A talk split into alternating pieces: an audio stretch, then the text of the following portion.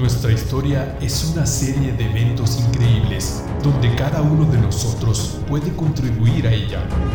Con la más insignificante de nuestras decisiones puede influir en el futuro de la humanidad. Conocer el pasado es prever el futuro. Efecto Mariposa Podcast.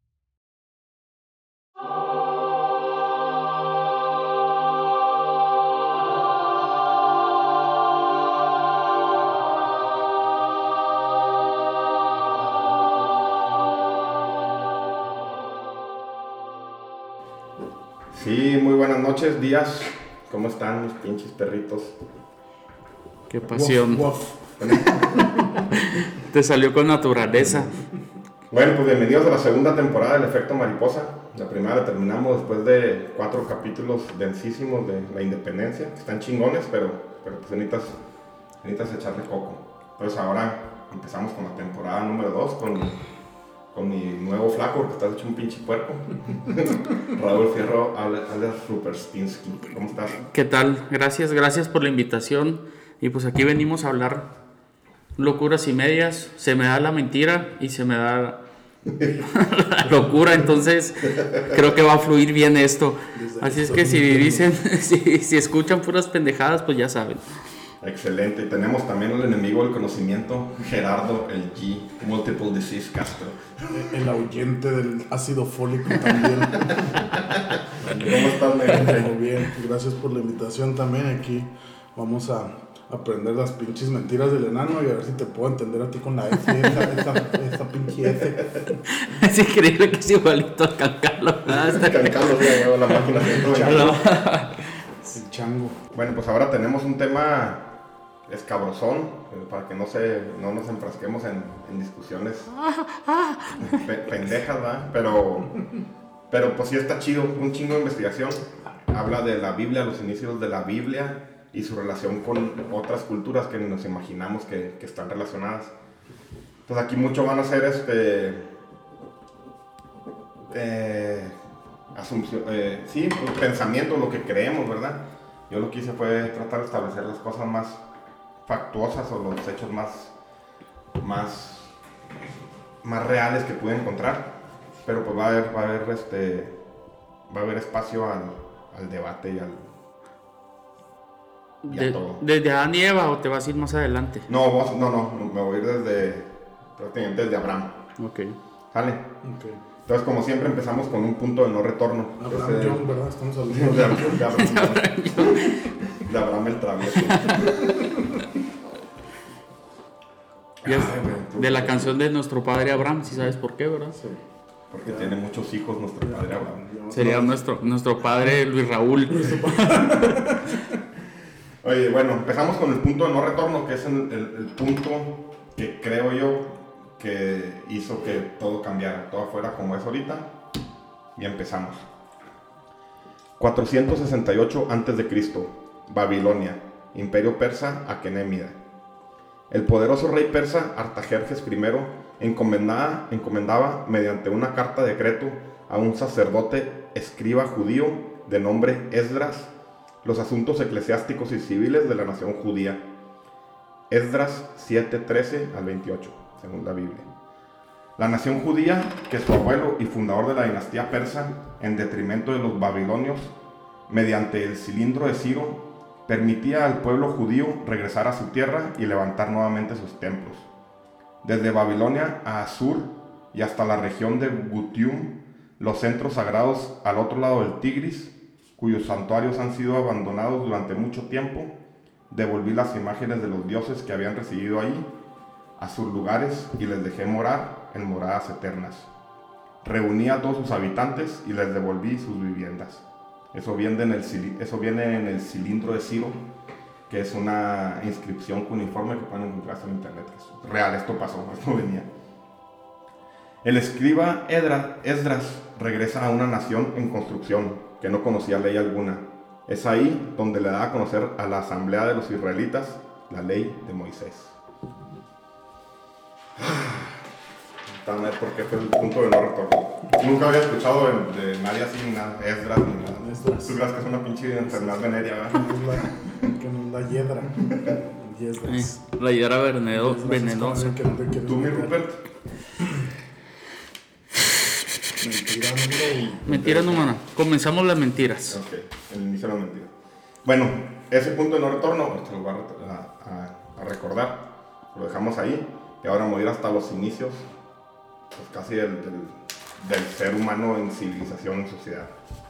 Cualquier cosa me preguntan, los comentarios lo dicen. Pero ahorita vas a explicar por qué dices eso punto de no retorno. Así es. El inicio de la civilización.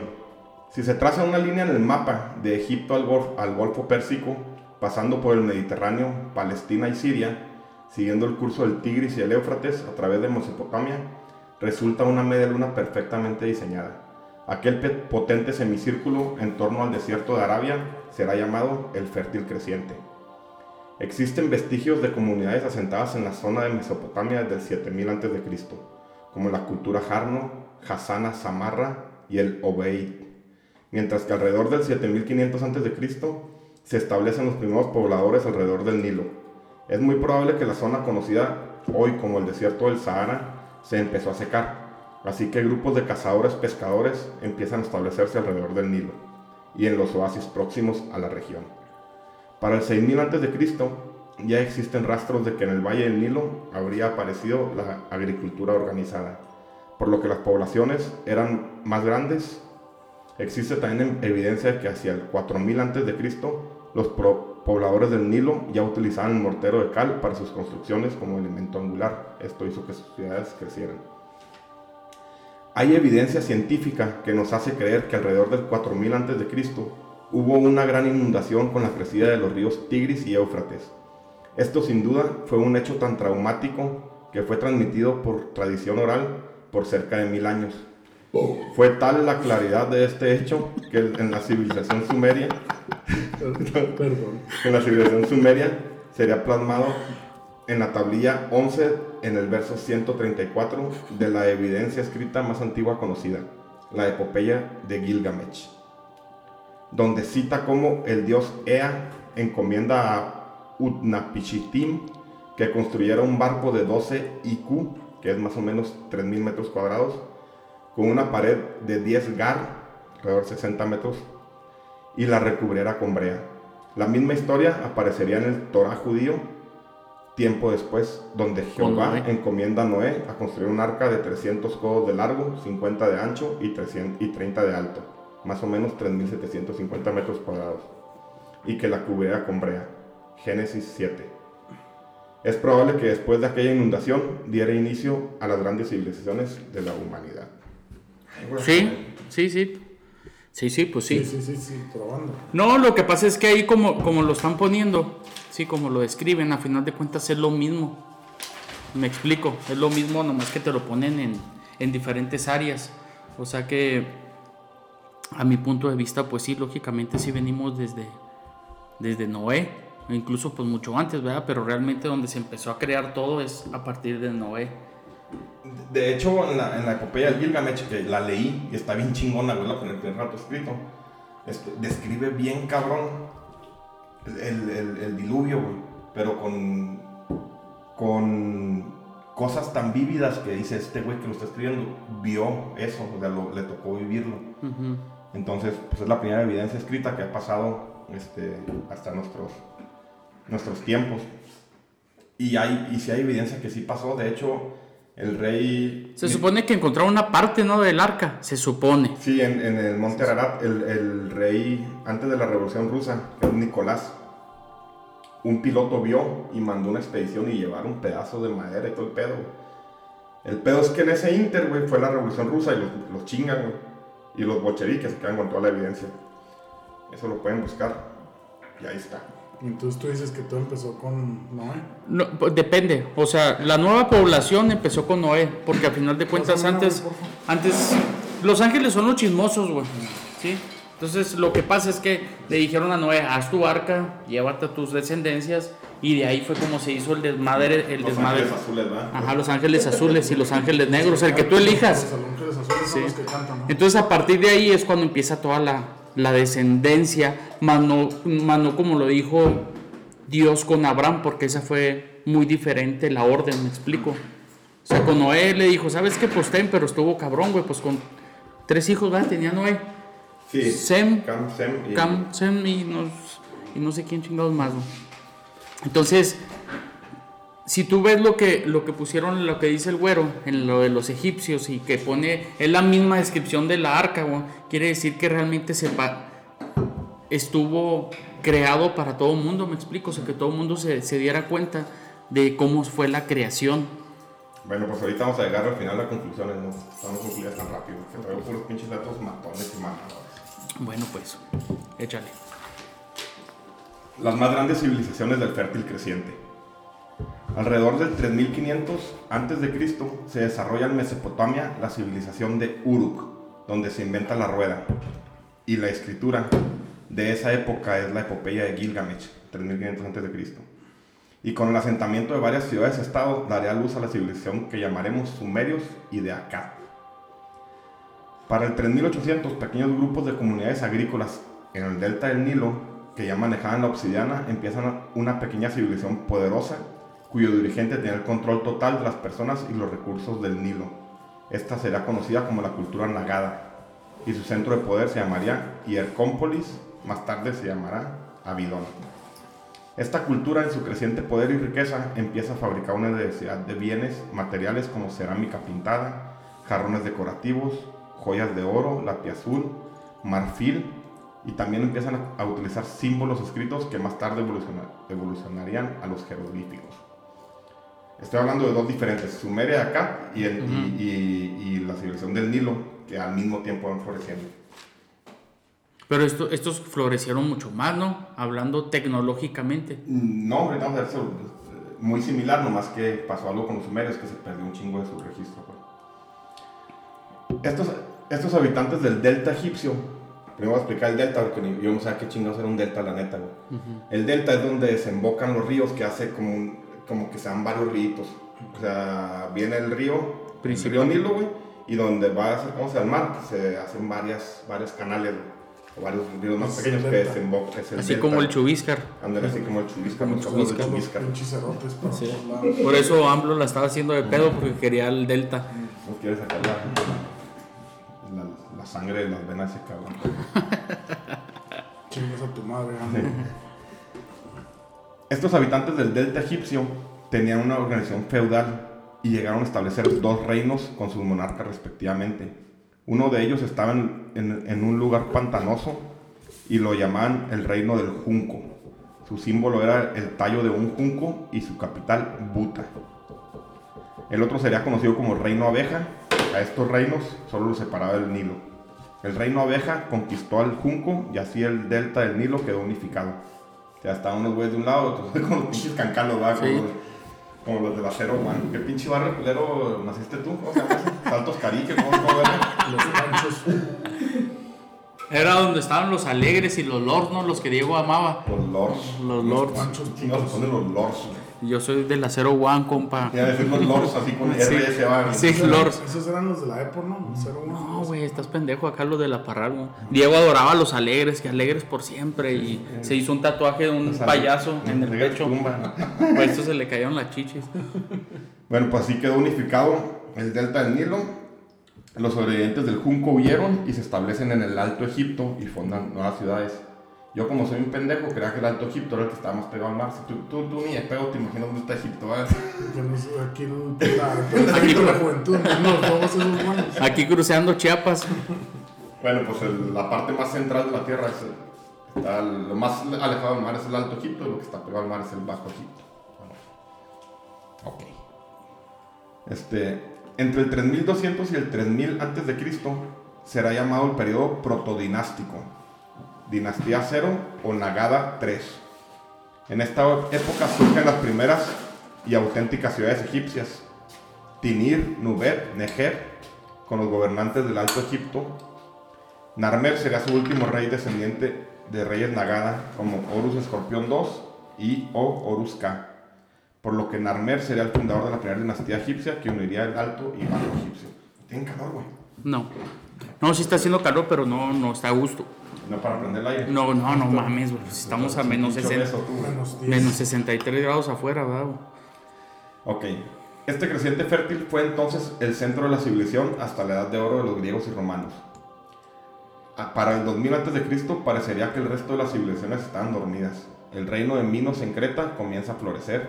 En Francia apenas algunas piedras señalan que empiezan a sepultar a sus muertos. En el Reino Unido se construye el famoso megalito de Stonehenge.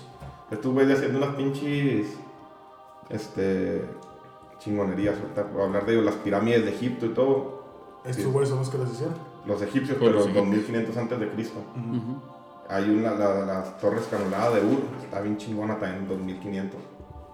Y de Stonehenge, las pinches piedras esculeras, 2000 antes de los 500 años después empiezan a poner piedritas arriba de otras. China apenas ve un destello de civilizaciones, mientras América y África duermen en la oscuridad. Aquí te metes y es otro pedo porque me metí a investigar civilizaciones más antiguas en América y hay una, hay una que se llama la civilización Caral, que es de la misma fecha de estos de los sumerios, de 3000 antes de Cristo, igual que Egipto.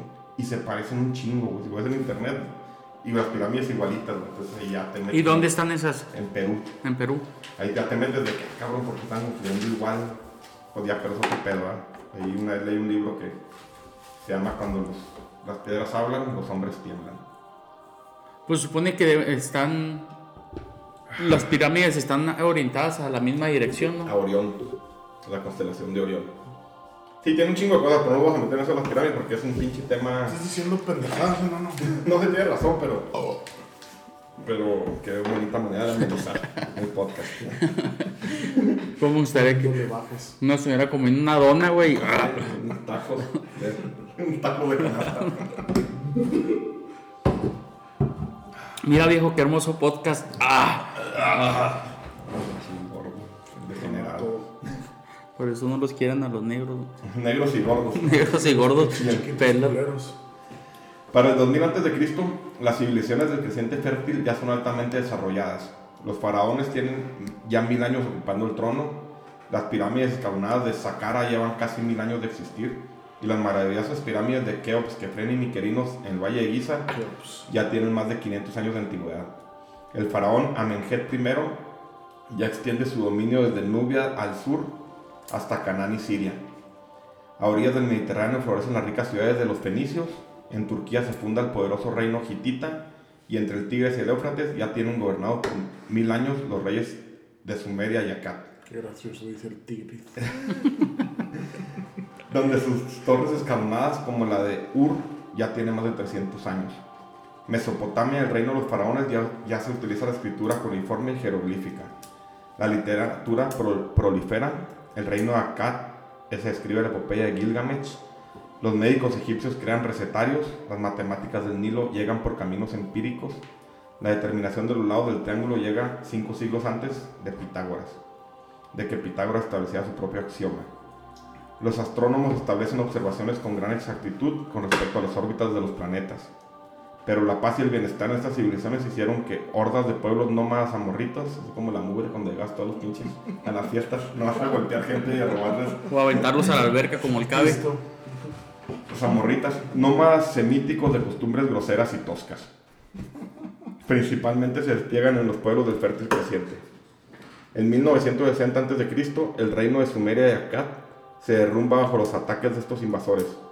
Estos amorritas fundarían una serie de estados dinastía y dinastías donde en 1830 a.C. una de ellas aclama el dominio de la zona y se haría llamar Babilonios. ¿Qué güey? ¿Estás podrido? ¿Qué chingado? Y se- Qué feo, güey. ¿no? Y su sexto rey sería famoso por su código, el código de Hammurabi. Eso sí lo haber visto en pinche en, en, en la, en la- en la telesecundaria, en la prepa abierta que cruzaste, ¿verdad? Prepa abierta trunca.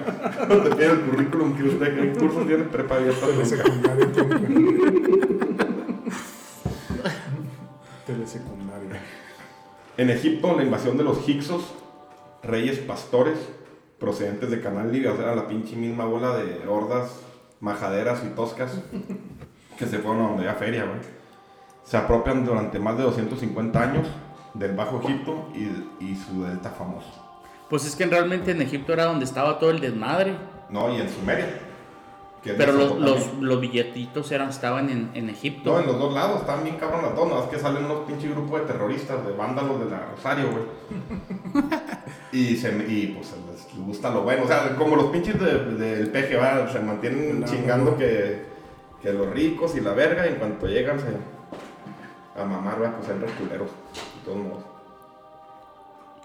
Bueno, y a todo esto, ¿qué es lo que quieres llegar con esto? Ah, ahí voy, ahí te voy.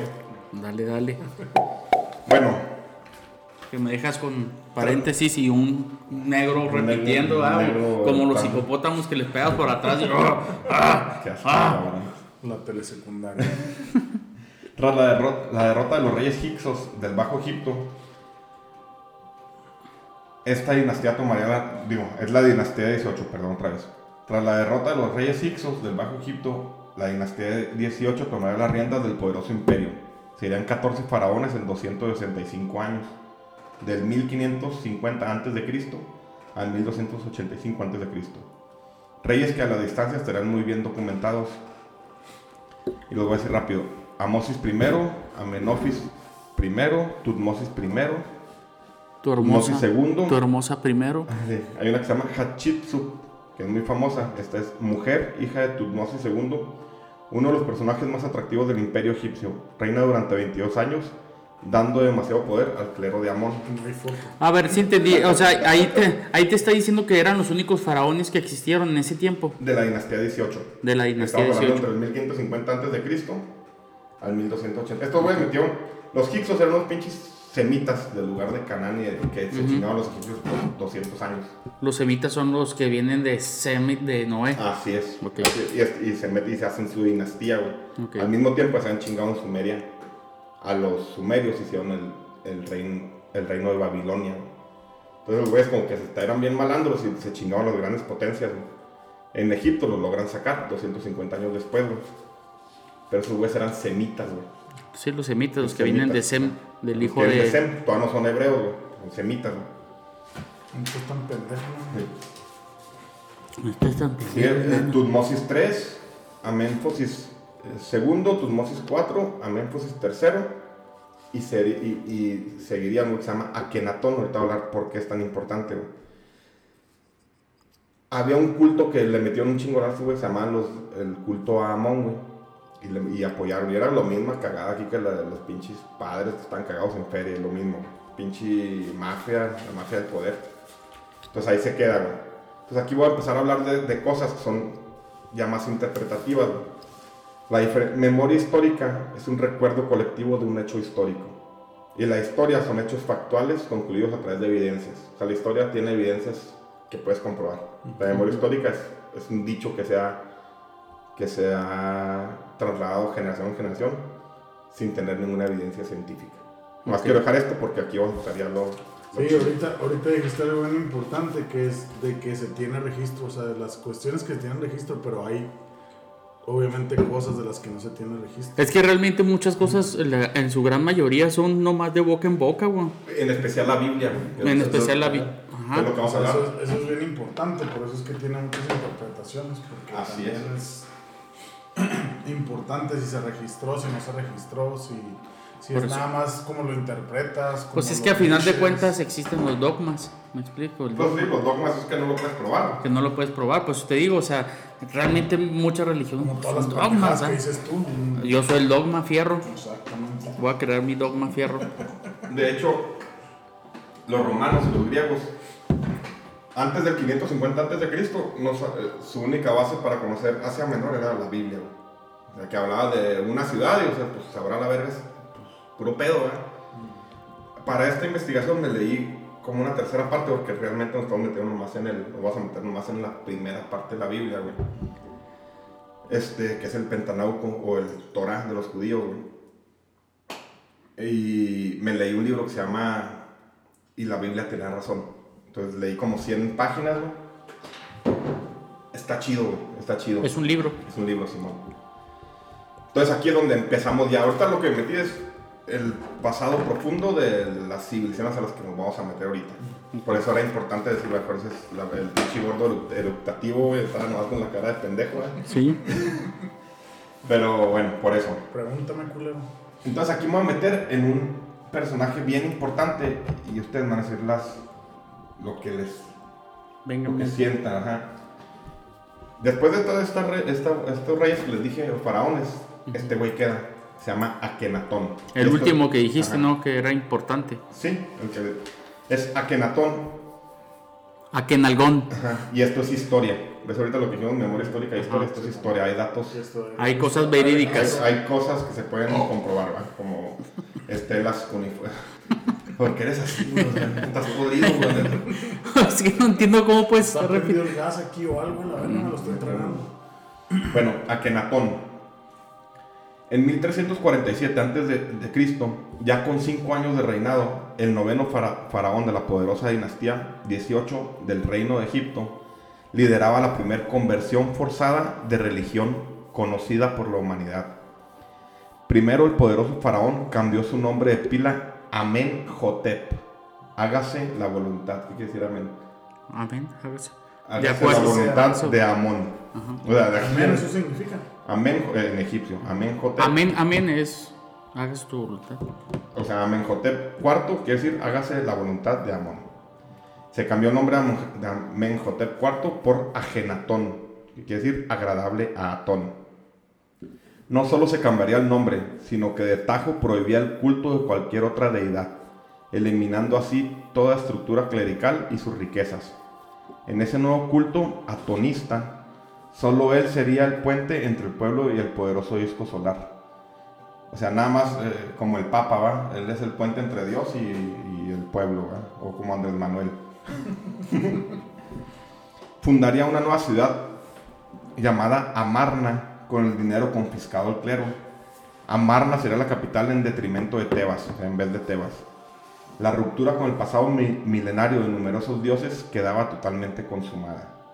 O sea, este güey mandó la verga y hizo la primera religión monoteísta a, a- a Atón, el dios solar. Entonces, de la figura es es un sol, un sol echando así como, como rayitos solares a las manos de, de seres humanos. Monoteísta. Checos. Ándale, así parecido. Che- che- Checos. Checos. Agenatón y su gran esposa real Nefertiti. Nefertiti, si ven ahí cualquier de Egipto, es un pinche rostro bien bonito, güey. Que es, es real, lo encontraron, trae con la cabeza cuadrada, güey. Además del culto a Atón, mostraba abiertamente su monogamia y gran apoyo entre ellos. ¿Sabes lo que es monogamia? Sí. Tú solo.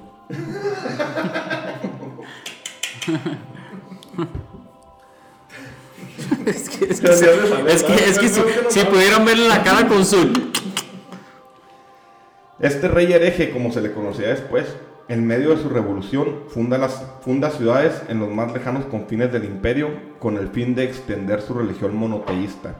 En Nubia funda Geniatón, que quiere decir la que encuentra a Atón, y muy cerca de Urusalim, en sumerio Ciudad de Paz, fundaría Coniotonu. Urusalim, ¿a qué te suena? Curueta. Urusolín. Urusalim es Jerusalén. Urusolín, Jerusalén. en, en- en sumerio. La nueva religión monoteísta de Agenatón se basaba en el amor, la fraternidad, la paz, que debía sustituir a la guerra, la superstición, la hechicería y la guerra, ya dije. Atón, la flamante deidad de la época, representada por un disco solar que emana cándidos rayos solares a las manos de seres humanos, donde el faraón serviría como la única vía de comunicación entre el pueblo y la deidad. Pero, ¿cómo era Agenatón y qué predicaba? O sea, era como decir que él era como un profeta, se podría decir, que era la única conexión con Dios. Así es, Entonces él decía, todo, todo lo que quieres es a través de mí. así es. Pero fíjate lo que predicaba Agenatón. Prohíbe que se arrodillen ante él. Se viste sin lujos. Tiene un matrimonio monógamo. Viviendo recto y honradamente es como se honra a Dios. Elimina la esclavitud. Exhorta a los pobres, siervos y desvalidos a luchar por Atón, cuya victoria será la desaparición de la injusticia. Aconseja a las mujeres a solo tener dos hijos para que los puedan cuidar muy bien. Prohíbe la caza masiva. Come y viste con sencillez. Le confisca las posiciones al clero y lo reparte entre colones y labradores. Tú ni pedo respetaré el 90% de las cosas que dicen. Los ricos, el clero y cortesanos apoyaban la religión de Amón, mientras los pobres esclavos apoyaban a Atón. Eh, Un discurso de Agenatón a dignatarios de Egipto dice lo siguiente. Solo hay un Dios que se halla por encima de todo y que rige nuestros destinos. Nuestro Dios Atón. Dios es el sol, el sol mismo que da vida a todas las cosas. Abjurad del Dios Amón y de sus ídolos y seguid mi doctrina. Seamos iguales todos los hombres antes de que la muerte nos iguale. Las escuelas de sacerdotes serán cerradas. Los sacerdotes no fueron nunca servidores de Dios. Sus doctrinas son erróneas y hay que apartarse de ellos. Cerraré todo- todos los templos de Amón, que son fuente de ingresos para los sacerdotes. Incautaré de todos sus astilleros y buques, de sus talleres y canteras, y de todas sus tierras y graneros, y de todo el ganado que en su afán de dominio han llegado a formar un estado dentro del estado. Los sacerdotes podrán ser ahora demandados y llevados a los tribunales. Esa que nunca lo han escuchado, pero se les hace, ¿qué se les hace similar? ¿o qué? A Mahoma. Agenatón. Él se, él se- él se hizo muchas cosas, o sea, pues es como un Jesús, es como un Mahoma, se podría decir. Bueno, ahí va otra similitud. Este es un es- extracto del himno de, de Atón. Cuando te ocultas en el horizonte de poniente, el universo se sumerge en las tinieblas y queda como muerto. Los hombres duermen en sus moradas con la cabeza tapada y ninguno puede ver a su hermano. El mundo yace en silencio. Es que su creador reposa tras el horizonte. Pero el alba, desde que te alzas en el horizonte y brillas, disco del sol, durante el día, expulsas a las tinieblas e irradias tus rayos, entonces el doble país es una fiesta. Es el himno de Atón. Ahora os voy a hacer un extracto del Salmo 104. Si retiras tu aliento, toda criatura muere y vuelve al polvo, pero envías tu espíritu que da vida y renuevas tu el aspecto de la tierra. O sea, Es que lo se- mismo, Se güey. parecen un chingo, Luis, casi está escrito uno con otro. O sea, uno Es de que, otro. pero bueno, y ninguno, y bueno, y eso que acabas El de decir, de Amón, sí. o sea, Y el otro es el Salmo 104, agarras una Biblia y la, o sea, lo interesante de aquí es que son dos corrientes totalmente diferentes. güey. Más bien es la misma corriente, pero son, los faraones egipcios. No, no, o sea, lo que voy yo es que son, ¿cómo te lo puedo decir?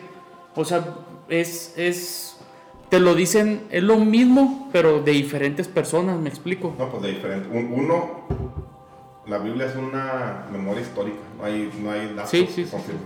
Y No, tío, no hay registro de eso. O sea, de es más lo- de- del faraón sí, del, del que Salmo sí. O sea, la, la Biblia lo único que tiene es que alguien lo escribió, pues, pero no, no hay una evidencia de lo que escribió, me explico. O sea, lo que escribió el que es que, por ejemplo, ponerte Eclesiaste, pues es un libro escrito por varios escritas, me, escribas, me explico, pero no es, no es algo este, que se pueda avalar su existencia, güey, como esta parte que está leyendo, Es una estela, güey, es un- algo que está. que está exist- existe, o sea, que hay datos que lo pueden comprobar, güey. Y entonces la Biblia no lo pudieron haber eh, sacado de todo, de todo eso que viene ahí. Es o sea, así. que ahí lo Puede ser que sí. Que, que está pasando todo Es eso. hacia donde vamos. Pues es, es Dice- hacia donde te va a crecer el pelo. El descontento con el clero de Amón es tanto que una guerra civil se desata en el reino. Es probable que el faraón perdiera esa guerra y fuera envenenado. En una tablilla encontrada en Amarna cita lo que pudieron ser sus últimas palabras. El reino de lo eterno no tiene sitio entre los límites de lo terrenal. El terror, odio y la injusticia volverán a gobernar al mundo y los hombres volverán a sufrirlo. Hubiera sido mejor para mí no haber nacido nunca, pues así no hubiera visto cuánta maldad hay en la tierra. Es lo contrario a Jesús, ¿Por qué? porque Jesús murió para salvar el perdón y todo, o sea, para perdonar a todos, y él lo único que está diciendo es que va a haber maldad aquí. Que está lleno de gente mala. Ajá, llena de gente mala. Pero que todavía le faltaban como 1500 años para nacer a Jesús. No, yo sé, yo sé, pero lo que voy yo, ahí ya no entra la parte que puede coincidir. Ok. Dice, pero existe evidencia de que la caída del faraón fue caótica y muchos eruditos del tema, incluso en una novela del célebre, del célebre Sigmund Freud, donde afirma que la religión monoteísta de Moisés es la de Agenatón. Incluso que Moisés mismo es la representación de Agenatón, donde establece que no murió sino que escapó con los pobres y esclavos que él mismo liberó, Yahuds, los adoradores del faraón, a la ciudad que él mismo fundó en Canaán, que después sería llamada el reino de Judea. A la caída de Agenatón quedaría como faraones primero su hijo Semenejara y después el famoso Tutanajón, que después cambiaría el nombre de Tutankamón. Sí, tú eres Tutankamón. Pero este muere con tan solo 10 años y quedaría el antiguo comandante de las fuerzas de Agenatón, Jorenjeb, que inicia una salvaje damnatio, ahorita les digo que es damnatio, a la familia de Agenatón, queriendo borrar de la historia la memoria de, un, de aquel faraón hereje y su descendencia. Es la razón que no tengo mucha información de qué sucedió después de Agenatón. Cuando cae el, el- que era comandante, manda a borrar todo vestigio de Agenatón y, y- y- su descendencia. Borra desde el nombre de las tumbas, destruye sus templos, todo. Entonces no hay una memoria histórica de Agenatón. Hay historia que después encontraron en Amarna, en la ciudad donde era, pero no hay memoria histórica. O sea, no se pasó de voz en voz, no hay nada, se, desapareció por siglos. Oye, entonces, a ver si entendí. Se supone que ellos dicen que Agenatón es Abraham porque hay quien dice. no. hay quien dice. Hay quien dice. Moisés nace, vive y muere al mismo tiempo, en los mismos años que Agenatón. O sea, hay quien dice que, que Agenatón pudo haber sido Moisés y que realmente le dio un salvoconducto, güey. para estar en los dos lados. No para irse, porque lo iban a chingar. Pero ahora vamos a hablar de Moisés, que es memoria histórica. Y ahí vamos a, ahorita vamos a ir relacionado todo. Según el Antiguo Testamento y el Torah judío, Moisés nace en Egipto, hijo de Amram y Jocabet, de la tribu de Levi. Cuando el faraón manda a sus soldados a asesinar a todos los infantes hebreos, porque entre ellos estaba quien liberaría al pueblo esclavizado, entonces el faraón mandó a todo el pueblo diciendo, echad al río todo hijo que naciere y a toda hija dad vida. Éxodo 1.22. Lo mismo que hizo Herodes. Después, ¿sí? Es aquí donde la mamá lo pone en una cesta en el Nilo. Por casualidad lo encuentra la hija del faraón, Vitia, quien lo cría como propio. En su juventud mata a un egipcio que maltrata a un hebreo y huye al país de Madián, que es Arabia. Ya establecido en Madián, defiende a las siete hijas de un sacerdote, Jetro, del ataque de unos pastores que las querían violentar. La verga, los pastores. Ah, mira, yo creo. A la verga las bocinas y a la verga los pastores. Ah, que quería aventar. A las muchachas. Cuando Jetro escuchó de la valentía de Moisés, lo invitó a comer, le dio refugio y a su hija se fuera. no, madre, no. Es que también hay unas cosas ahí en la Biblia, en el Génesis, que es una pinche locura, ¿verdad? ¿sí? Sí, el Éxodo y todo eso. Tan... Bueno, el Éxodo no tanto, pero el Génesis es una locura, güey. Bueno, es aquí donde YHWH, Jehová, o le pone así, se le manifiesta a Moisés en la zarza ardiente, que es un pinche árbol ardiente que nunca se quemaba, no está ardiendo, donde le manifiestan, yo soy Dios de tu padre, el Dios de Abraham, el Dios de Isaac y el Dios de Jacob. He visto la aflicción de mi, la aflicción de mi pueblo que está en Egipto, y he conocido sus angustias. Por eso he decidido liberarlos de los egipcios y llevarlos a una tierra buena y ancha que fluye leche. y miel. Te enviaré al faraón para que, para que saques de Egipto a mi pueblo, a los hijos de Israel. Yo soy el que soy. Éxodo 3, 5 al 14. Moisés, que ya había procreado dos hijos con Sefora, Gersón y Eliezer, se regresa a Egipto con su mujer e hijos. YHWH, que es Jehová, Jehová. toma el sueño de Moisés, números 25, con sueño y fiebre. La razón es que Moisés se casó con una mujer politeísta y para librarlo de los terrores ordena que Sefora le toque sacramentalmente sus partes sexuales. Que le toque el timbre, que pase corriente. y que le haga la circuncisión a sus hijos. Solo así, YHWH soltó del terror a Moisés. No. Chingón, que le hagan un puñetón y así ya lo liberar. Sí, pues no puedes dormir, ¿verdad? Yo creo que de ahí viene. Déjeme una chambrita. Sí, Y qué raro, fíjate, porque a- a- después de Moisés siguió Josué y ninguno de sus hijos siguió así como Moisés. güey. Se dio como. Sí, o sea, no, no, no, güey. O sea, el que siguió lo que Moisés estaba haciendo, güey, fue un- un- uno que se llama Josué, güey, y fue, no fue ninguno de sus hijos. güey. Ah, no. O sea, otros hijos Moisés tenía. aparte No, no, no, no, no. Tenía sus dos hijos, güey, ¿sí? Y Moisés se muere y se va a la chingada. Entonces el que lo sustituye para seguir predicando, haciendo, es Josué, güey. Sí, que ni alcanza a ver la tierra prometida. Ándale. No la ve lejos de No la ve, así es. Sephora regresa con sus hijos y su padre, mientras Moisés regresa y junto con su hermano Aarón demanda al faraón la libertad de los hebreos. El faraón se niega, a lo que Dios responde mandándole 10 plagas. La gonorrea, la, los plagas que te pasaron a ti. Tú no eres, a ti no te mandaron el, el faraón todo, Todo lo echó para acá. La G. el faraón de la carique. Le manda 10 plagas que hacen que el faraón cambie de parecer. A causa de eso, Moisés libera a 600 mil varones, a puros hombres y niños. A mujeres, imagínate, pinche. Salieron como pinches locos. Lidera 600 mil varones. El faraón cambia de opinión y parte con un gran ejército a recuperar sus esclavos. A sus pinches perros. Estos atrapados entre el mar y los soldados desesperan. Pero YHWH dividió las aguas Jehová, por, me- por Jehová. mediación Ya ve. Ajá, por mediación de Moisés, permitiendo a los israelitas cruzarlos con seguridad. Cuando los egipcios quisieron alcanzarlos, las aguas volvieron a su cauce y ahogaron a todo el ejército. Después de terminar por tres meses en el desierto, Éxodo 19, Moisés sube al monte Sinaí, donde espera por 40 días hasta que directamente del dedo de Dios recibe las tablas de la ley escritas con su dedo. Deutérimo 9.9. Obviamente. Ya se subió al cerro a que le, a que le dieran su pinche putazo, ¿verdad? sus órdenes. Obviamente eso no A cómo vivir nuevo. de boca en boca.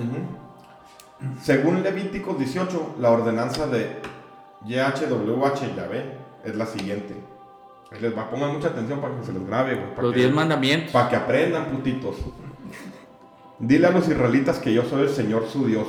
No sigan las costumbres de Egipto, el país donde vivían antes. Los cholos. ni las costumbres de la gente de Canaán, la tierra a los que los llevo. Cumplirán mis mandamientos y obede- obedecerán mis leyes. Aquí viene lo chingón. Esto es lo que se nos debe quedar siempre en la mente porque, porque necesitamos comportarnos correctamente. No deshonres a tu papá teniendo relaciones sexuales con tu mamá. Ella es tu mamá.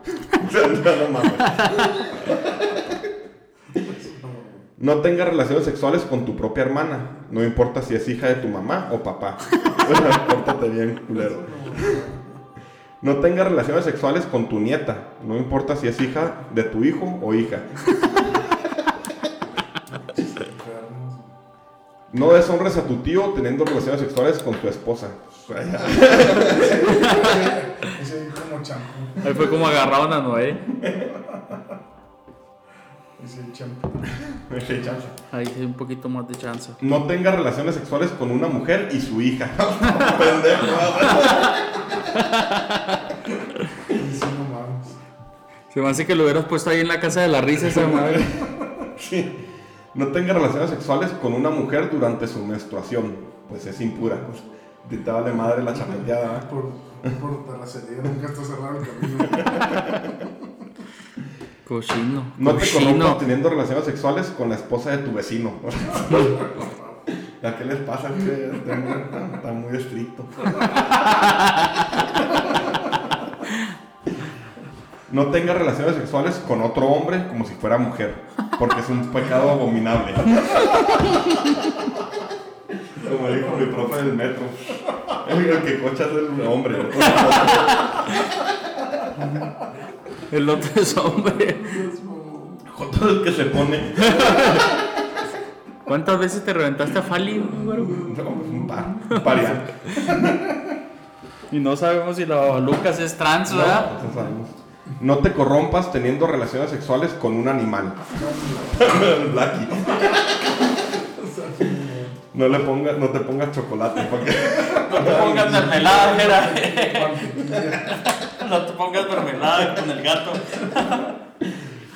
Tampoco la mujer debe tener relaciones sexuales con un animal porque eso es perversión. ¿Pero de dónde sacaste eso? Levítico, Levítico 18. Lo puedes consultar. Entonces, eso es lo que el YHWH, el cachondo, le prohíbe a la raza. Entonces, está bien, güey. Entonces, cuando Moisés baja a dar a conocer la nueva ley, se da cuenta que los israelitas, con los pinches malandros, ¿verdad? Que no pueden dejar solos, habían fundido metales y habían construido un becerro de oro, a semejanza de los dioses egipcios. Un becerro de oro. Y comprendió que lo, vene- que lo veneraban. Esto provocó la ira de Dios y de Moisés, que montó en cólera y arrojó las tablas de Dios al becerro, destruyendo, destruyendo ambos. Sí, cierto, güey. Éxodo Está todo. 32, 19. Sí, pues no lo había leído Levítico, nunca lo había leído, güey. Sí, literal, así está. Viendo. No descubrirás la desnudez de tu hermano o de tu padre. No te acercarás a su mujer. Sí, sí, está muy pesado. Si no andas tan feo, sí me acerco. Así que tuvo que, o sea, le aventó las pinches leyes al becerro maldito, güey, y las quebró, güey. O sea, se perdieron las pinches. Así que tuvo que reescribirlas. Como los del INE, se perdieron. Ah, se perdió, se perdió. Ups. Perdieron los votos. Perdón, perdón, Hidalgo. Bueno, este, ahora vamos a hablar poco de la tierra prometida. Esto es historia, datos fácticos. Jerusalén. Existen vestigios de ciudades asentadas en la zona de Palestina desde hace más de 10.000 años, como Jericó, Tiro o Biblos. Estas han sido habitadas por pueblos muy diversos.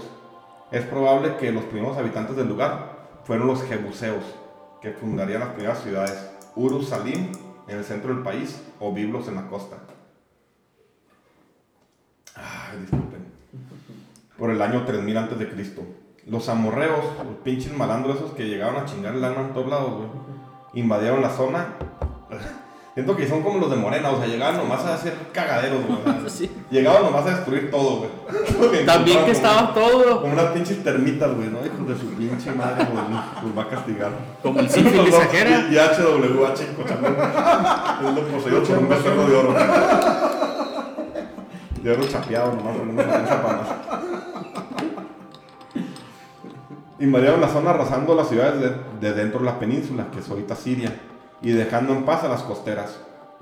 Canaán era conocido como el país púrpura, ya que en la costa extraían un tinte índigo a costa de una especie de caracol de mar.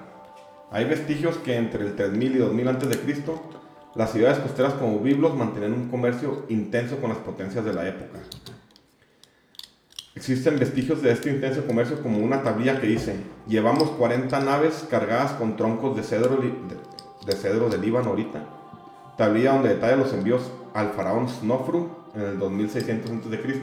Snofru es el papá de Keops, que Efraín y los de las pirámides.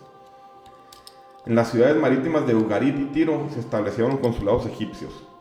Biblos se convirtió en una colonia egipcia, había monumentos a los faraones y los príncipes de la zona tomaron nombres egipcios. Ya, Gerardo, deja de desinflarte. Pero en la costa era una cosa y en tierra adentro otra, en Siria. Era otro cantar, ya que era zona indómita con beduinos salvajes, o sea, pinches malandros, ¿verdad? Que nadie los quiere ver ni... Quieres que estén internados en un pinche manicomio. Hay evidencia que en 2300 antes de Cristo Egipto manda expediciones punitivas a ponerles unos putazos a estos culeros. Dice, el comandante militar Uni le da la parte de guerra al faraón Pepi I. El ejército del rey regresó bien a su patria después de haber devastado el país de los habitantes del desierto, después de destruir sus fortalezas, después de arrancar sus higueras y sus vidas, y después de hacer muchos prisioneros. Así fue como llegaron a- Egipto los primeros semitas, designados como habitantes del desierto. Chusebek, ayudante del faraón Sestrosis III, escribe, Su Majestad se dirige al norte a derrotar a beduinos asiáticos. Llegó a un lugar llamado Sekmen. Sekmen cayó con el mísero Ren- Renetú. Los egipcios denominaban a Siria Palestina con el nombre de Renetú. Sekmen es Sigmen, el primer, la primera ciudad en Canaán que Abraham encuentra en su peregrinaje. Tiempo después los griegos denominarían, denominarían a estas gentes de la costa como fenicios, que en su idioma significa púrpura. Tiempo después los romanos tomarían el nombre de los más acérrimos rivales de los semitas, bautizando la zona con el nombre de Palestina, palabra derivada de Pilishtim, que quiere decir filisteo. Que hasta la fecha, ¿no? Filisteo culero. Quiero saber dónde está Sephora. La regalaron. ¿Cuál era Sephora? La Ah, la esposa de. Moisés. Sí, la que regalaron. La que le prestó a este güey después de que se volvió tan valiente ahuyentando a los pastores. Los amorritas, historia. Cerca del año 2000 a.C., oleadas de tribus amorritas se instalan en el fértil creciente, en sus reinos más prósperos. Estos nómadas semíticos muy belicosos que venían de Renetú, Siria, Palestina, emigran a ciudades sumerias como la de Uruk, se mezclan con su población, de costumbres groseras y toscas comienzan a beligerar, o sea, a chingar la borrega, y se chinga el reino de Sumer y Akkad, que ya lo dije ahorita. Estos to- toscos y groseros nuevos man- mandamás de la zona generan nuevas dinastías y se hace Babilonia, ya lo dije. Este, entre estas tribus semitas amorreas probablemente había una que cambiaría la configuración del mundo, la familia de Abraham. Con el tiempo, o sea, Abraham pinche salvaje, ¿verdad? Con el tiempo y después de desenterrar la mítica ciudad de Ur, después de la Primera Guerra Mundial de 1918, en 1918 pudo dar veracidad a los relatos bíblicos del Génesis. Ur Kasdim o Ur de los Caldeos era un faustoso lugar donde los sacerdotes celebraban el culto al dios de la luna, Nanar. Antes de las grandes pirámides de Giza, aquí ya se ha construido el famoso Siguat de Ur, la gran torre escalonada. Si metes ahí la torre de Babel, parece un chingo en internet, ¿ves? Esta pudo ser la base para la mítica torre de Babel. En esta torre escalonada se puede apreciar el nombre de su constructor, Rey Ur Nano. En- El enano. Es altamente probable que el patriarca hebreo pasara su juventud como ciudadano de una gran ciudad, heredando la tradición de una civilización antigua y bien organizada, por lo que descartamos que ha sido un simple nómada. Las tumbas de, la- de esta, metro- de- de esta metrópoli eran más fa- faustosas y más bellas que las de Tutankamón, solo que tenían mil años más de antigüedad. Pueden checar en internet, tumba de Lady Hoop Up. Ahí está bueno. Pues está muy chingona. No sé si estará buena, ¿no? un dibujo, güey. Es un libro vaquero, ¿eh? En Ur se encuentran evidencias del diluvio universal. Te voy a decir por qué es tan importante, porque en la Biblia, en el Génesis, ahorita lo voy a decir, Abraham habla de Ur, de los caldeos. Entonces, todo el mundo creía que era una fábula, güey. Y después de la Primera Guerra Mundial, excavan ahí y encuentran una pinche ciudad bien pirulota. Y hacen unos pozos, güey. Y encuentran otra ciudad, o sea, cinco metros después, otra ciudad, Ur 2. Entonces eso, como es puro lodo, casi casi que muestra que, que hubo una ciudad Ur y luego un pin- el diluvio universal y lo volvieron a construir sobre esa ciudad. Entonces está, está bien interesante. O sea, la verga también es un pinche diluvio. Pues el de- COVID, De el Manuel. los- El COVID con AMLO. Es una combinación perfecta, güey. Ahí va la ley de Moisés, la ley de Moisés que es memoria histórica. Tomó pues Teraj a Abraham su hijo, a su nieto Lot, hijo de Aram, y a Sarai su nuera y media hermana de su esposo, y lo sacó de Ur de Caldea. Génesis 3:11. Dijo Yahvé a Abraham, vete de tu país, de tu patria y de la casa de tu padre al país que yo te mostraré. Génesis 12:1. Y tomó a Sarai, su mujer, a Lot, hijo de su hermano, y a todos los bienes que había ganado y las personas que había adquirido en Harán, y salieron a la tierra de Canaán, y a tierra de Canaán llegaron. Génesis, Génesis 12. Y ese loto un pendejazo, un pendejazo. Ahorita ves aquí. Es un pendejazo, y pasó Abraham por aquella tierra hasta el lugar de Siquem, hasta el encino de More, y apreció Yahvé a Abraham, y le dijo, a tu descendencia daré esta tierra. Génesis 12:7. En síntesis, Abraham nace en Ur de los Caldeos y tiene dos hermanos, Nacor y Aram. Lot es hijo de Harán. Abraham se casa con su media hermana, que es estéril, Sarai. Que no se las pueden chingar. No, es, que, es que antes así era, güey. Hermanos, hermanas, lo lo que que, acabas. había, güey. Era lo Por primero. eso se le apareció a Moisés y le dije, "Estos están bien locos. estos". Sí, sí, sí, sí, pues ve a Jacob, ¿verdad? Y luego las esposas Oh, también sí, se pasaban. Jacob Elías, güey? Así que, así que, Sí, sí, Jacob Elías. sí. así que Tarak, su padre, se va con Abraham, Sarai y Lot y se establece en Harán. Aquí muere Terah, padre de Abraham, a los frescos 205 años. así que cuando Abraham cumple, jovenazo de 75 No, años. pero Abraham, Abraham murió como a los 600 cigarros, ¿no? Abraham, la verga. Chi viejo. Rabo verde. Rabo verde. A los 70. Dios le ordena ir al país que yo te indicaré. Así que junto con Sarai y Lot parte rumbo a Canaán y llegan a, a Siquem, tierra que Yahvé le promete. O sea, qué huevo le prometió una tierra que no era de ellos, ¿verdad? Huevo, o sea, Sí, como- pues desde ahí empezó el... Como el, como el, el- el- ¿cómo se llama esa madre de devolver al pueblo robado? Un instituto, todo un instituto, pinche miserable, no, no, no. Tras una hambruna en Canaán, Abraham tiene que emigrar a Egipto. Aquí se da cuenta que su esposa Sarai es hermosa ante los ojos de los hombres. Cuando te vean los egipcios, dirán, su mujer es, y me matarán a mí y a ti te reservarán la vida. Génesis 12:10.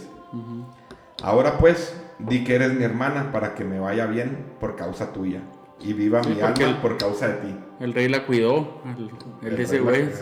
la- cuidó, la Sí, que se- sí, sí, sí, hasta que lo descubren Abraham que es su primo. Y aconteció que cuando entró Abraham a Egipto, los egipcios vieron que la mujer era hermosa, en gran manera. También los vieron los príncipes del faraón, los príncipes y el faraón, y la alabaron delante de él, y fue llevada la mujer a casa del faraón. fue a que le diera su pinche rematada. E hizo bien a Abraham por causa de ella.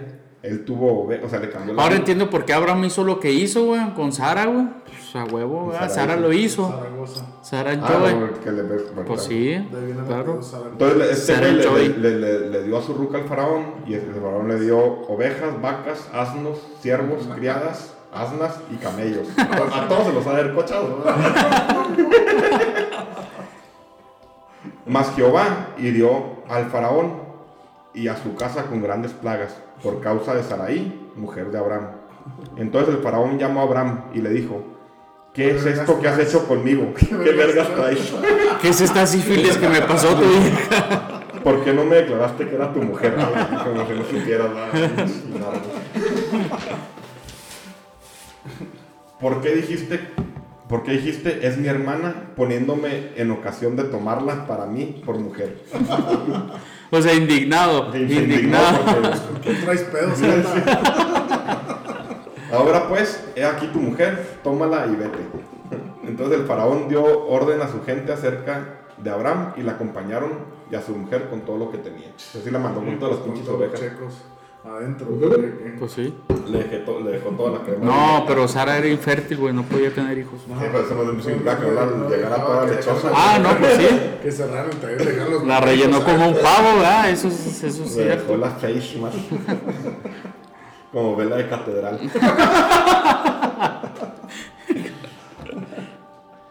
A su regreso a Canaán, Abimelech, gobernante filisteo, se siente atraído por Sarai e intenta poseerla.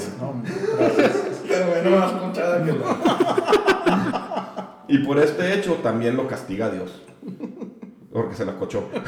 Y por terraza. Así que el gobernante como pago, o sea, este güey la andaba prostituyendo ¿no? por todos lados. Andaba en la central camionera y luego en internet y todo el pedo. ¿no? Pues es que lo que lo bueno es que no se podía embarazar nunca, güey. O sea, sí, pues lo usaba. Pero, también pueden pasar enfermedades, no mames. Mira, tienes un viviente Que aquí. no conoces.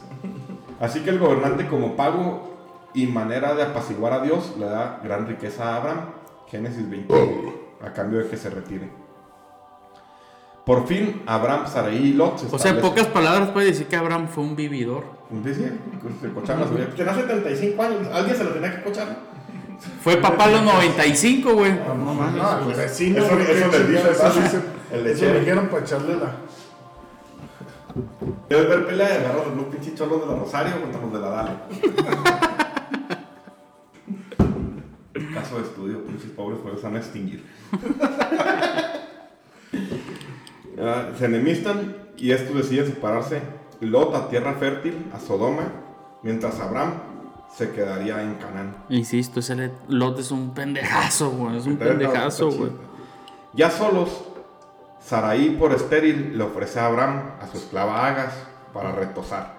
Se la- se la- ya, ya se la cochaba la pobre mujer todo el tiempo, pues ya, a cambiarle poquito.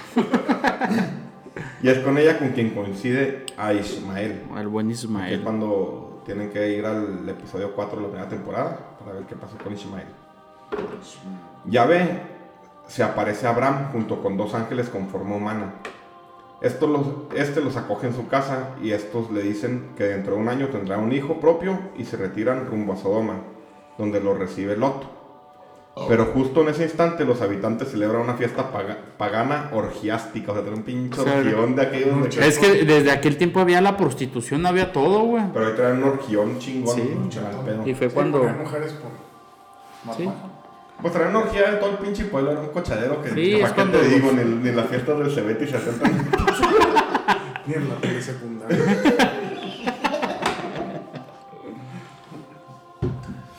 La muchedumbre, al ver al, pa- al, pa- al par de finos ángeles, le gritan a Lot. ¿Dónde están esos hombres que llegaron para pasar la noche contigo? Haz que salgan para que podamos tener sexo con ellos. ¿no? Cuando llegas a un baile del patio ella, le pican la cola a tu vieja. O le das una nalgada. Sí, sí.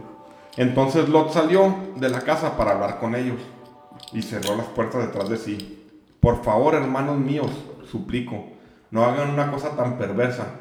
Miren, tengo dos hijas vírgenes, déjenme traerlas y podrán hacer con ellas lo que quieran.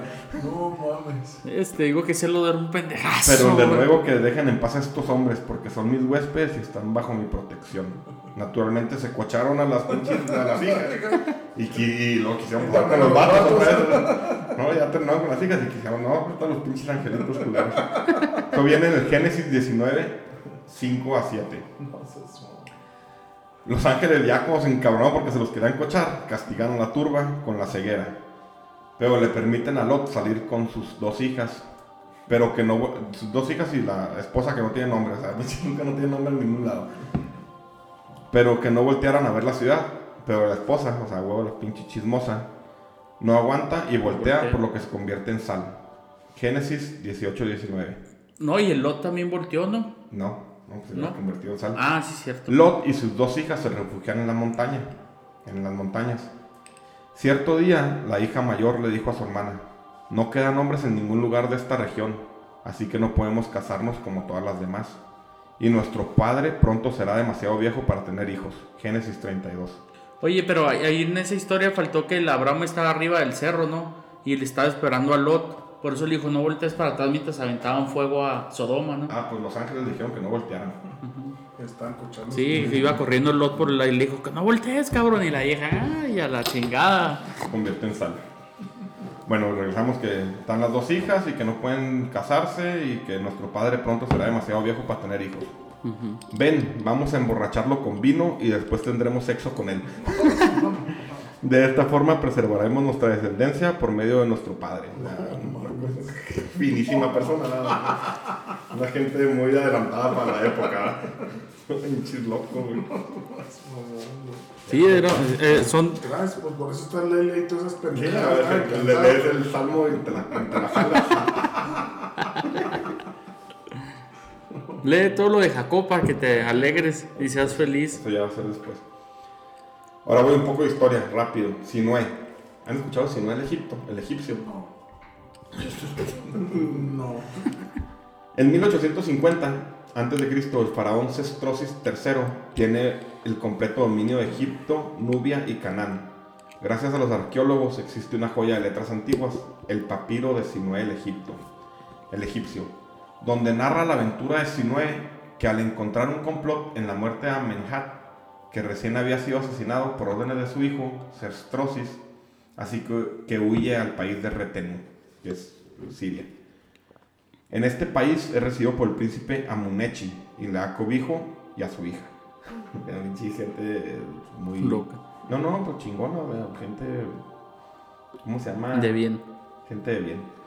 Con el tiempo Amunechi lo hace príncipe de la tribu y así pasó mucho tiempo Sinué. Se hizo famoso y poderoso. Al tiempo sus hijos se hicieron jefes cada uno de su respectiva tribu. El príncipe de Retenau, le- de Retenu le, con- le confió el mando de las tropas, así que se hizo comandante. En una ocasión, Sinué peleó con un bravucón de Retenú que quería sus haciendas. Pero Sinué había sido arquero del faraón, así que le clavó una flecha en el cuello, haciéndolo más poderoso y rico. O sea, le quitó Todo. Sí, le quitó todo el meco que le hizo de pedo. Fíjate la- el paralelismo con el güey que se cochó a Saraí. Ujú. Ya anciano, añora a su patria y manda una misiva al faraón Sestrosis.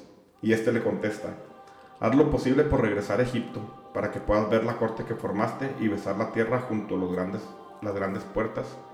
No vaya a suceder que mueras en tierra extraña y que los asiáticos te den sepultura envolviendo tu cuerpo en piel de carnero.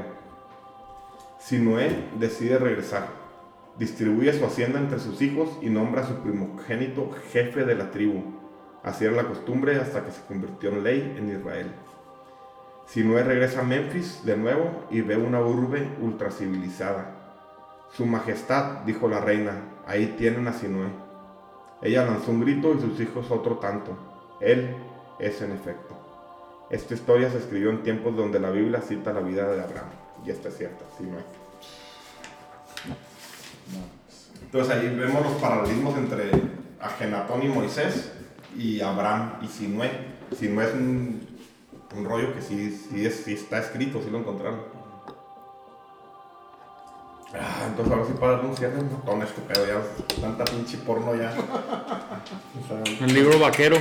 el libro vaquero de, No, hombre, no mames, qué cagadero, güey. del Levítico 18. O sea, y.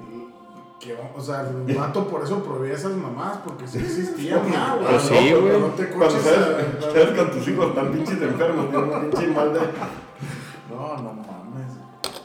Se pasó de ver. Pues sí, es que al final de cuentas es un pinche, una, es una locura. Yo como te dije, si tú lees la Biblia, pues vas a decir, ah, pues cómo chingados, ahí sí se permite. Y ahorita es un pecadote, ¿verdad? No, pues tienes que leer la Biblia con un pinche bote de lubridermis. Y con 12 rollos de papel regio. Ah, huevo, una pinche revista de Eres. De eres, la deja- la dejaron de escribir en el 83, yo creo, ¿verdad? güey? Un palmintacho. No dijiste con un video de Flans del 86. o- De Diana Salazar. Tímido, tímido. Bueno, el Torah, Mishnah y Pentateuco. Esto es un resultado de una investigación. Según la Biblia, Moisés escribe los cinco primeros libros de la ley de Dios y los almacena en el arca de la alianza. Si ven fotos en internet del arca de la alianza, está bien cabrón. Es mítico, pero la Biblia te escribe en cabrón. Pero vean la- las fotos de, de la tumba de Tutankamón, que es el hijo de Agenatón. güey. Es igualita, es una mamada, unos, como unos unos ángeles con las alas al revés. La tumba de, Tutankamón es real, vas a la encontrar. El arca de la alianza es puro pedo, es pura leyenda, memoria histórica. Dice el arca de la alianza donde almacena, donde almacena la ley de Dios, Moisés, hasta que la pierda alrededor del 100 antes de Cristo. Pero en verdad, ¿quién escribió la Biblia? ¿Quién chingados escribió la Biblia? Tú que eres religioso y te mandas ahí de rodillas al... Me fui de- ayer. Pues es que la, la, la Biblia, pues Eh. No. Mira, vamos a pe- empezar a mentir, ¿sí? A ver, para ¿quién- empezar, les ¿quién que- escribió la Biblia? Le escribieron diferentes personas, ¿sí? No, la escribió Moisés. No, o sea, realmente la Biblia la escribieron después de Jesús, ¿verdad? De Jesús, pues no mames. El Nuevo Testamento, el Viejo Testamento, ¿sí? Lo escribieron pues diferentes personas. Los, leví, los levíticos. ¿Quiénes eh, son los levíticos? Los levíticos son a esas personas muy buenas. Son las- por la madera. Ajá, pues es que cada, cada Ahí te quien lo ha va ya para escrito- que dejes de mentir, güey. A, vamos a ponerle un final a esto para que te alivianes. Por eso te digo, lo escribieron diferentes personas. Ahí te va. El Torah es el documento más antiguo conocido en las grandes religiones monoteístas. Para los judíos se llamará así, el Torah. Y para los cristianos será el Pentateuco, que conforma los primeros cinco libros de la Biblia. El Génesis, el Éxodo, Levítico, Números y, Deutor y Deu- Deuterónimo. ¿Cómo chingados se llama tu pedo? Deuterónimos. La teoría más aceptada es la de Julian Wellhausen y es- y es llamada hipótesis documentaria, donde asevera que no hubo ningún Moisés y plantea que la Biblia viene de cuatro fuentes distintas, transmitido primero de manera oral y después escrita. La primera fuente es la tradición ya vista. Se escribe alrededor del 950 a.C. en el reino de Judea. El Dios es parecido a un ser humano llamado YHWH, que significa yo soy el que soy. Yo.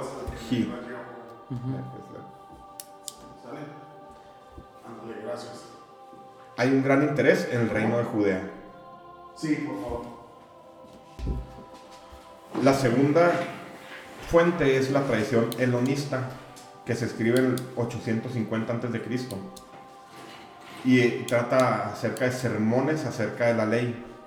Di- Dios es parecido a un ser humano llamado Elohim, Ei, que decir, Eyet. Se centra en el reino de Israel. La siguiente fuente es la tradición deuteron- deuteronómica, que se escribe en el 650 y 621 a.C. Dios es YHWH, el Elohim, o sea, lo juntaron, ¿no? el Señor nuestro Dios. Y se escribe chingadera, ¿no? Y la cuarta fuente es la tradición sacerdotal. Dios es distante y despiadado. Se escribe el 20% del Génesis, todo el Levítico, resalta la importancia del sacerdocio y se escribe entre el 550 y 400 antes de Cristo en, Babilón, en Babilonia durante el exilio, el exilio de los judíos, que es el punto de no retorno. ¿Se acuerdan lo que Sí, al principio? sí. Sí, pero eh, los judíos, por eso es que ellos nomás se basan en el Viejo Testamento, Sí, el Torah. el Torah. El punto de no retorno, se los voy a leer y ahora lo van. Es el éxodo de los judíos. No, No. no pudiste atención, por siempre reprobada. Atrás les voy a leer. 468 a.C., Babilonia, imperio persa, Aquenémida. El poderoso rey persa Artajerjes I encomendaba mediante una carta de decreto a un sacerdote escriba judío de nombre Esdras los asuntos eclesiásticos y civiles de la nación judía. Esdras 7:13 al 28. La nación judía que su abuelo y fundador de la dinastía persa en detrimento de los babilonios mediante el cilindro de Ciro permitía al pueblo judío regresar a su tierra y levantar nuevamente sus templos. Desde Babilonia a sur y hasta la región de Gutium, los centros sagrados al otro lado del Tigris, cuyos santuarios han sido abandonados durante mucho tiempo, devolví las imágenes de los dioses que habían residido ahí a sus lugares y les dejé morar en moradas eternas. Reuní a todos sus habitantes y les devolví sus viviendas. Se viene el cilindro de Ciro. El escriba Esdras regresa a una nación en construcción que no conocía ley alguna. Es ahí donde le da a conocer la asamblea de los israelitas la ley de Moisés. Entonces Esdras es el primero que, que junta, que hace una Biblia. Que hace un- no una Biblia, el A Torah. una, recopil- una Ajá, recopilación.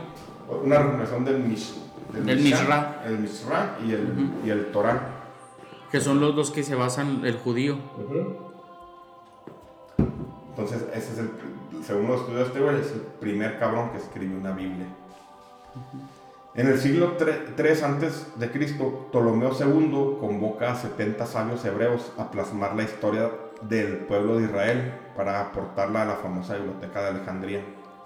Así es como nace la Biblia Septuaginta o de los 70, que es la que actualmente utiliza la iglesia ortodo- ortodoxa, que es la copta, o iglesia copta, que es la iglesia egip- egipcia, que curiosamente tiene a Nefertiti como su deidad más grande, ¿La qué? la esposa de Ajenatón, que no tiene mayor diferencia que la de los cristianos, solo que la cristiana elimina ciertos libros como el de Esdras, Enoch o el Salmo 151. Híjole, no, que está buenísimo, Sí, el buenísimo. libro donde habla mucho de ovnis y chingaras. Sí, sí, sí. Por eso es que lo, lo quitaron, porque hablaba muy, muy, como, no sé cómo explicarlo, pero muy surreal. O sea, hablaba mucho de conexiones más allá. Entonces te metía muchas energías y todo. Hay una película que se llama el libro de Enoch. Ajá, Pero- Enoch, que es hijo de Matusalén. No, no, una de. O el hijo era de Matusalén, ¿no? ¿Cómo era? No, Enoch. sobre la verga, pendejadas Sí, a una madre si no recuerdo. Eh, Fue el que más vivió, el Matusalén. Sí. En 1947 se descubren en las cuevas de Qumran, a orillas del Mar Muerto, los famosos manuscritos apócrifos. Escritos- Buenísimos también. Escritos entre el 150 a.C. y el 70 después. Se especuló mucho sobre si estos manuscritos retaban a la Biblia. Pero a decir verdad, solo son copias de copias. Estos 800 rollos contenían 32 copias del libro de los Salmos, 28 copias del Deuteronomio, Deuteronomio. 21 copias del libro de Isaías y en ellas solo vienen pasajes del Antiguo Testamento. Lo que sí revelan estos manuscritos es que la Biblia de los 70 es quizá la más cercana a los libros de Esdras. De hecho, el libro de Enoch estuvo así de entrada a la Biblia. O sea, sí, los sí, la- quitaron, lo- cinco chingaderas. sí, o sea, realmente iba a entrar, iba a ser parte de la Biblia, pero al último la quitaron por, porque sí hablaba muchas cosas muy fumadas. Oye, pero la realidad es esto, ¿no, güey? De que si no se tiene registro de eso, pues no. Estás pegarte mal. Apar- aparte también, aparte también de eso es este, pues cada quien va a platicar de la percepción que tuvo, no totalmente la realidad de lo que pasó. Pero- o sea, pues que- sí resumen, hacen resumen de las chingaderas que pasaron, que se cogió perros, que se cogió caballos, que se cogió arma. Sí, qué bonito que se te quedó grabado nomás eso, güey. Sí, la- sí. No, no, no, pero lo que me refiero es, eh, como dices tú, güey, la, la memoria histórica y lo que en verdad sucedió, o sea, entonces si no hay registros de un chingo de pendejadas, imagínate, güey, o sea, ¿cómo puedes en verdad saber de dónde viene todo? No, no, pues es que es como, por ejemplo, ahorita como dijo el güero, él tiene la parte donde realmente existe una información que coincide con la memoria. ¿Me explico? Entonces, esa memoria que te llega a ti o a mí, ¿verdad? A final de cuentas, yo lo agarro como un dogma de fe, o sea, tengo fe en eso, güey. Pero ese dogma me llevó, el güero está descubriendo que realmente existe en datos físicos, me explico, no es como que... se lo puede inventar también eso, ¿estás de acuerdo? O sea, Ah, pues todo, todo, todo lo que está en este mundo se puede inventar porque es escrito por el hombre, güey. Me explico, todo se puede inventar, o sea, no puede decir alguien así como que, ah, pum, apareció un libro mágico, güey, que lo mandó Dios, güey, pues eso no existe, güey. Me explico, todo fue escrito por el hombre, güey. Entonces, aquí lo interesante es- son las zonas donde se, se descubrió la información y donde se dio en la memoria histórica, güey. Me explico. Entonces, eso es lo interesante de lo que descubrió hoy el güero. Bueno, ya para cerrar esto, voy a terminar yo último con mi conclusión, ¿verdad? Que está más, pero tú, Migi, ¿qué es lo que te pareció? ¿Qué concluiste? ¿Qué te dio la impresión? Todo esto que platicamos, que ahora al parecer te pusiste más atención. Pues no, fíjate que lo que me llamó la atención, porque cuando me dijiste lo del tema, eh, te pones a ver que en el momento que uno se pone a pensar de dónde viene, es donde empiezas a darte oportunidad de empezar a descubrir más cosas y más cosas. Te digo, del pasado no podemos saber con a cierta La ciencia cierta. a ciencia cierta si en verdad es realidad todo lo que pasó, porque la persona que lo escribió pues lo está poniendo en base a su percepción y eso es lo que trata de plasmar en lo que escribe. Como dice el enano, la memoria histórica pues ahí coincide junto con eso que escribieron y eso es lo que tú te puedes dar una idea de, de, de, de en verdad lo que sucedió. Es muchísimo tiempo atrás como para poderse dar cuenta de en verdad lo que sucedió, lo que no sucedió. Lo que sí es que todavía se siguen cogiendo hermanas, siguen cogiendo Chivas, perro, chango, chivas. lo que sea. Dicen mis trabajadores que para echarte unas chivas ahorita con unas botas de minero y unas patitas. Ahora dije, no, va a tener que ser una pinche madre. Ya, ya saben la técnica, man. Pobres pinches chivas. ¿Con qué, razón siempre traes botas de minero, No, güey? de las- De las diule. es una No, mamada. pinches cabrones. Entonces, el comportamiento, obviamente, todo eso viene desde, desde atrás. Y como dices tú ahorita, pinches eh, cholos cagados que vienen, es igual. Lo mismo del pinche gente pendeja que está con el López Obrador, o sea, igual de, de bata, de gente que no piensa, gente que, que en verdad no tiene sentido de lo que está haciendo. Entonces, Morrita, ah, pues una. se proyecta, güey. Claro, pues imagínate una ruca que andaba de pepenadora, ahora es senadora de la República, pues que decir la verga. Pues claro, güey, lo va, lo va a amar, ¿verdad?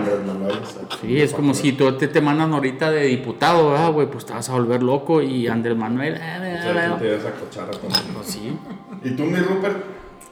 Pues aquí lo que se me hace muy interesante es respecto a lo que tú investigaste en los tiempos, cómo se dio y en las áreas donde se dio, pues son muy totalmente muy diferentes las áreas. Y a final de cuentas es lo mismo, pero con otras palabras. Entonces, aquí lo, lo que me llevo de esta noche, como se podría decir ahí, de esta noche, las gatitas de porcel, es que realmente, pues es, existe algo escrito con evidencias que coinciden con lo que es mi dogma de fe. ¿Me explico? Entonces, realmente fortalece lo que yo pienso y lo que yo siento respecto a lo que tú sacaste de información. Sí, pero es como lo mismo, güey. Si el vato que está escribiendo eres tú, güey, pues es pinche 20% verdad y 80% mentira. Pues sí, pero estoy de acuerdo. Pero si hay un Raúl aquí, ¿sí? Y un Gerardo está hablando en España, güey, de que el güero está loco, güey. Y yo escribo, güey, de que el güero está loco, güey. Pero tú, te lo- tú, a ti te llegó una corazonada, llamémoslo así, güey. Y se coincide, güey, de que el güero está loco, güey. Pues no mames, el güey que lo escribió y el güey que lo pensó, pues ya mucha coincidencia, ¿no? ¿Quién sabe qué verga estarás hablando? Sí, no sé. Otra mentira. Ahí va, voy a, a concluir. Después de. en este. Pues esa investigación me llevé casi un mes, güey. Digo, un rato no la entraba. En eso y en ver un poco de pornografía por internet, ¿verdad? Lo que concluyo, güey. La Biblia es un. Es una memoria histórica, totalmente, porque no hay evi- evidencia científica, güey. Pero tiene un chingo de bases que se pueden comprobar. No por, no por la Biblia en sí, sino por otros, como... ¿De dónde venía Abraham? De Ur de las Caldeas. Todo el mundo creía que era un mito hasta que... hace- Encontraron hace el Ur. 100 años encontraron Ur. Lo, lo que digo, que en la torre escalonada de Ur viene ahí, que fue, fue, fue construida por el rey Ur. Nan- Nanao o Naname o no sé qué chingados. Entonces, ahí sí es una relación entre el mito de la Biblia y la verdad. También las grandes civilizaciones de esa época, que eran los sumerios, después los babilonios y los egipcios, son los grandes fundadores de la religión como la conocemos. Agenatón fue un profeta de nuestra religión de ahorita. Creo yo, las, las fechas coinciden perfectamente. Si se meten a ver a Genatón, güey. De hecho, el vato está diferente, güey. La- ven, la- las estatuas son bien diferentes, güey. A todos los demás, este. Lo que cree, lo que piensa, todo lo que leí. A mí me hace pensar que realmente la historia fue sin poder probar. Esto es, un- es una creencia o es una. Una Teoría. Una teoría que, claro que este güey quiere meter su culto mono- monoteísta, güey, que está basado, es muy parecido al, culto judío, judío-cristiano. Claro que le, reventó los huevos a todos los estos, a, a todos, al clero, a los ricos. Hay un pedo social, una revuelta social fuerte.